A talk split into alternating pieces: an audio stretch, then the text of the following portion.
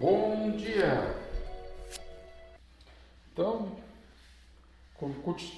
estamos conversando ultimamente agora, o foco da conversa é essa questão do intestino grosso e suas toxinas. Eu vou entrando nesse mundo, tá? E vou como se fosse um quebra-gelos no, no, lá no, naqueles navios que vão entrando a mar adentro, tudo congelado, e é um, porque são áreas pesadas, difíceis, que mexem com muitas pessoas, mexem com o trabalho das pessoas, mexem com, enfim, com o mundo. Nosso mundo é a comida e a comida gera saúde ou a doença. Então, é, dentro desse raciocínio da gente, nós estamos agora enfocando inicialmente essa questão dessas energias perversas externas que modificam a nossa proteção externa, a nossa way protetora que nós temos fora, né? fora do corpo, né?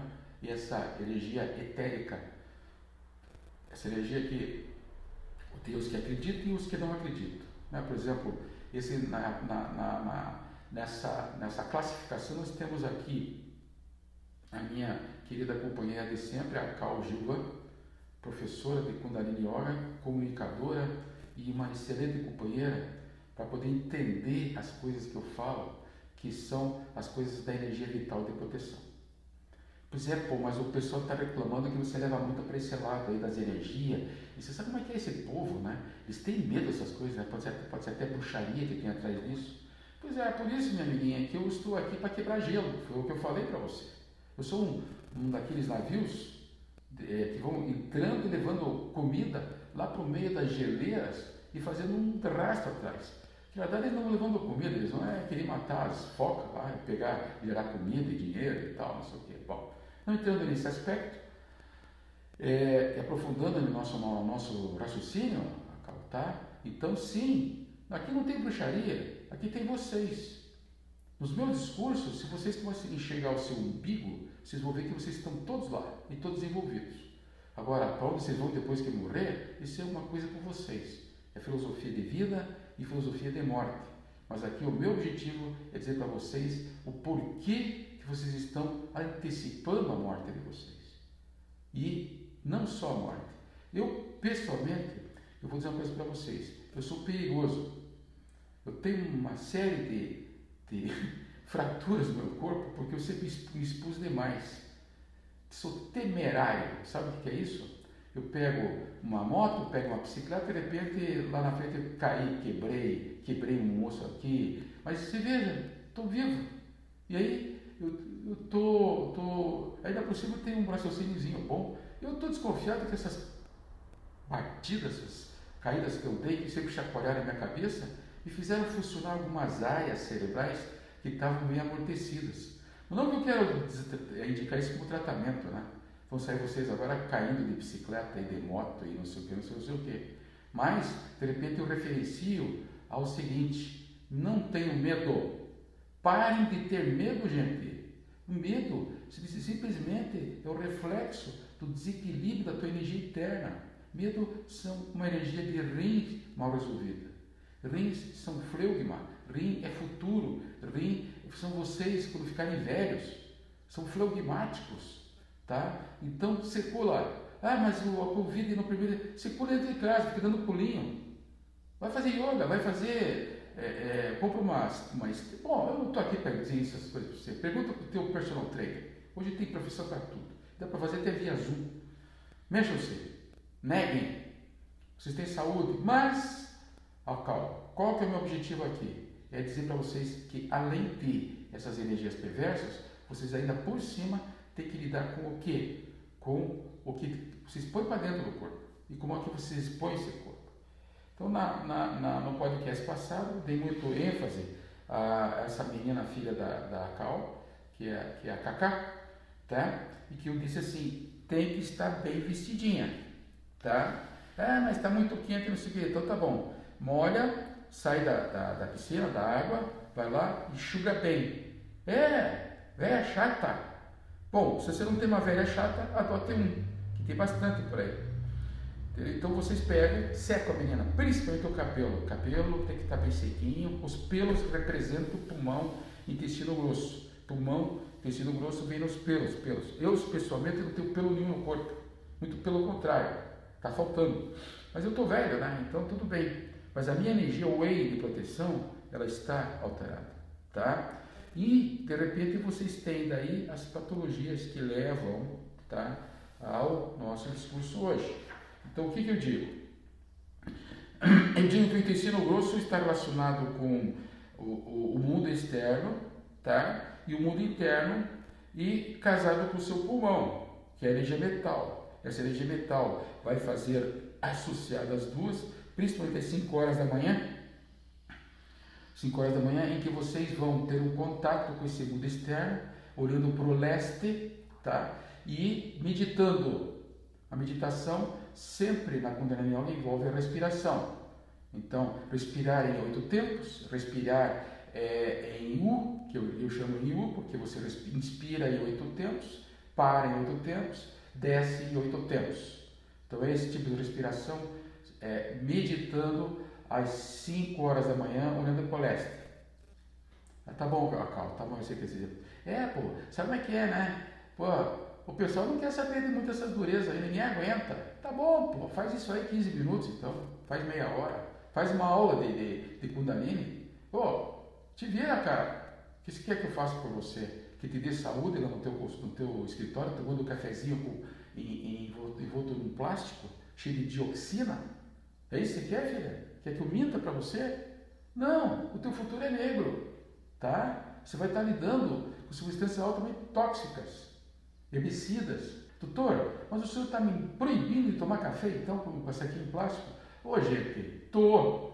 Pega um copozinho, lava ele bem, tá? E deixa sempre do seu lado, de porcelana de preferência, não de alumínio, porque tem alumínio, que eu vou falar sobre isso aí também. Dá para ficar tomando coisas com alumínio? Não, porque eles são altamente tóxicos. Vocês vão lá na frente que vão interferir, alumínio, diretamente nas suas sinapses né, nervosas e vão te levar a um Alzheimer. No mínimo, Alzheimer. Fora né, é, crianças com, de, com esse déficit de atenção, de memória, começa a mexer tudo na parte neuronal, na parte dos neurônios, sabe? Atinge vocês como memória. Bom, aí vocês têm ainda desse enfoque o que eu acho que é mais sério, mais grave, tá? Dentro da fisiologia ou da fisiopatologia desse pulmão e desse intestino grosso. Sabe o que, que é, Calma? Eu já imagino, né? Se for dentro da medicina, dessa medicina natural, medicina chinesa, medicina da Kundalini, é a tristeza. Pois é, menina. Será que é coincidência, mas que as pessoas estão se suicidando? Olha, notícia quentíssima para vocês. Os hotéis, os hotéis, outro dia é, foi chamado o senhor, não vou falar quem, nem a profissão dele, e foi constatado que a pessoa tinha se matado. Morte anunciada, tá? Ninguém deu bola. Se suicidou dentro do hotel. Ele falou assim: Olha, não me surpreende. Eu atendi pelo menos 50 pessoas que se mataram dentro de, de, de, de hotéis. Lógico, isso que eu estou fazendo aqui é um perigo. Aliás, a Cal, me desculpe, eu sou um perigo, né? Porra, falo cada coisa aqui, não sei como é que vocês aguentam. E aí o que ele falou, eu nunca vi tanto suicídio assim.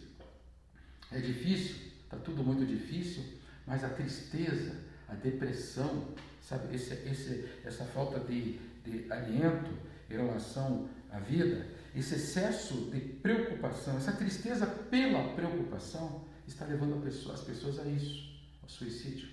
Tá? E a gente tem que ficar muito atento. Eu já falei nos meus podcasts anteriores sobre o suicídio. Falei, falei pelo menos um par de vezes citando essa questão do suicídio. Tá?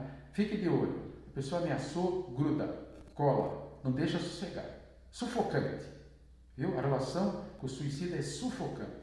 E não fique pensando que ele é um fraco, não. Ele está fisicamente, está fisicamente e está tendo um reflexo mental disso. Dentro da medicina chinesa, são os pulmões e o intestino grosso que estão deficitários, coisas que poderiam perfeitamente ser trabalhadas através da alimentação, da respiração e a mente da pessoa pela meditação, em que você vai liberar, principalmente pelas glândulas e pelas, e pelas estruturas cerebrais, é, neurotransmissores para evitar que isso aconteça. Lógico que dentro da minha medicina, da nutrologia, eu tenho até soro para fazer isso, para fazer esse recrutamento dos triptofanos da vida, que eu tenho falado tanto. Mas vocês têm que ficar atentos, não deixe esse discurso pegar, principalmente nessa molecada aí de, da faixa dos, dos, da adolescência, 14, 15, até 18, 20 anos. Né? Eu tenho algumas colegas minhas tá, que vêm se queixando dos filhos. Mas, mas por que você está se queixando do seu filho? O Acal, são pessoas já quase adultas, né? deveriam ser adultas com 18, 19 anos. Elas têm um egotismo, elas têm uma egolatria, elas têm um, é, um, um, servir do mundo ao umbigo delas tão grande que elas não conseguem se inteirar nem com a mãe, nem com o pai, nem com mais ninguém. Então, mas não estou entendendo um pouco o que você está falando. Por que você não entendeu, Acal? Como assim que uma pessoa pode ser desse, desse jeito? Sim, ela passa a fazer com que esse pai e essa mãe sejam servis à sua vontade. E não dá nada em troca, não volta.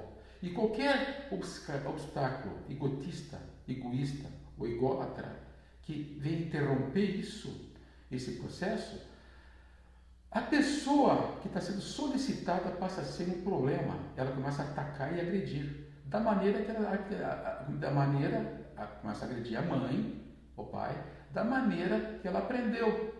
E esse pai e essa mãe, como tem sentimento de culpa, porque passaram a maior parte da vida deles fora, e não, não tinha que ter essa culpa, tá? Eles passam a absorver essa ideia com medo de perder o filho. Então esses filhos, essa, é, na minha cabeça aqui uma filha, né? ela pega e infelizmente passa a ser uma manipuladora, uma máquina de manipulação. E qualquer coisa de bom senso que chegue perto, ela nega e diz que não quer e quer tal coisa como se ela fosse soberana, como se ela fosse douta da verdade. E começa a vir as besteiras atrás disso aí, né? Besteiras de condutas, de pais. E outra coisa, projeto de infelicidade.